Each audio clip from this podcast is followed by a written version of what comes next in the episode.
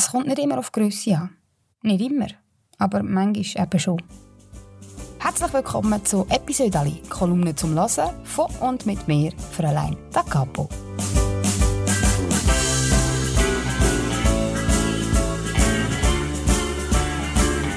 Seit 2015 schreibe ich jede Woche eine Kolumne für die Schweizer Familie. Und das füllt mir inzwischen einen ganzen Ordner. Und diesen Ordner nehme ich jetzt vor und lese euch ein Episode daraus vor. Die heutige Kolumne ist aus dem Jahr 2019. Sie heisst Buch unter. Es gibt kaum etwas Schöneres, als in ein Buch abzutauchen. Ich kann mich sehr gut erinnern, wie ich dort das Lesen für mich entdeckt habe. Ich habe mich in die Geschichte hineinbegeben und mich dort komplett verloren.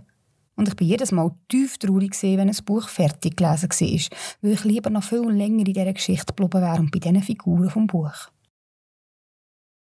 Ich bin eine klassische Leseratte und habe sehr viel Zeit mit Büchern verbracht. Es ist auch vorgekommen, dass ich mich mit einem Buch in einer von diesen grossen Holztruhen im Estrich versteckt habe, damit ich ungestört in andere Welten reisen kann. Ich bin mir dann alle ein bisschen vorgekommen wie der Bastian aus «Die unendliche Geschichte» von Michael Ende. Und ich freue mich, dass unsere Kinder das Lesen auch für sich entdecken. Auf die Tochter kommt langsam ins Zielgruppenalter der Jugendliteratur und es macht mich glücklich, wenn sie mit einem Buch vor dem Gesicht im Bett liegt und liest. Auch ich selber will wieder anfangen, mehr zu lesen. Wo die Kinder klein sind, ist es ein Kunststück, nur schon die Tageszeitung einigermaßen ungestört zu studieren. Geschweige denn ein Buch. Letzte Woche aber wollte ich es wieder mal wissen. Und gleichzeitig wollte ich die neue Badwanne ausprobieren. Ich habe beschlossen, mich mit einem Buch in die Wanne zu legen, zwecks totaler Entspannung. Bei mir dreht sich sowieso gerade viel um Bücher. Mein Kolumnenbüchlein ist erschienen und ich durfte am Eröffnungsabend vom Literaturfestival «Erzählzeit ohne Grenzen» in Schaffhausen die Federica de Cesco lernen. Es gehört zu den Privilegien von meinem Beruf, solchen Persönlichkeiten zu begegnen und sogar Zeit mit ihnen zu verbringen. Federica de Cesco hat mir unheimlich imponiert. Eine elegante, zierliche Frau mit einem schambar wachen Geist und Sinn für Humor. Ich habe als Jugendliche viel von ihren Büchern gelesen.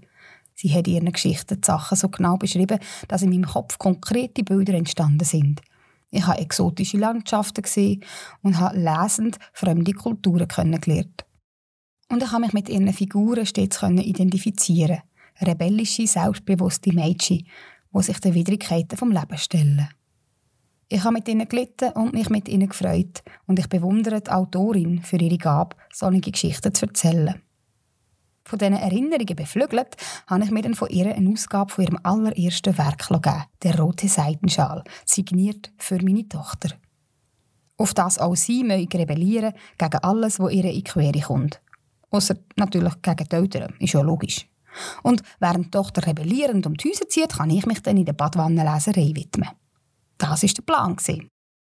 Jetzt hat sich aber herausgestellt, dass es gar nicht so einfach ist, in unserer neuen Badwanne zu lesen, weil ich bin zu klein.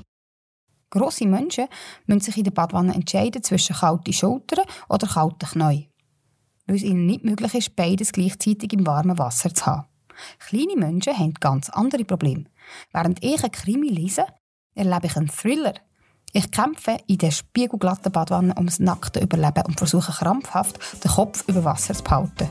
Oder wenigstens das Buch. So, das war es, mein Episode dieser Woche.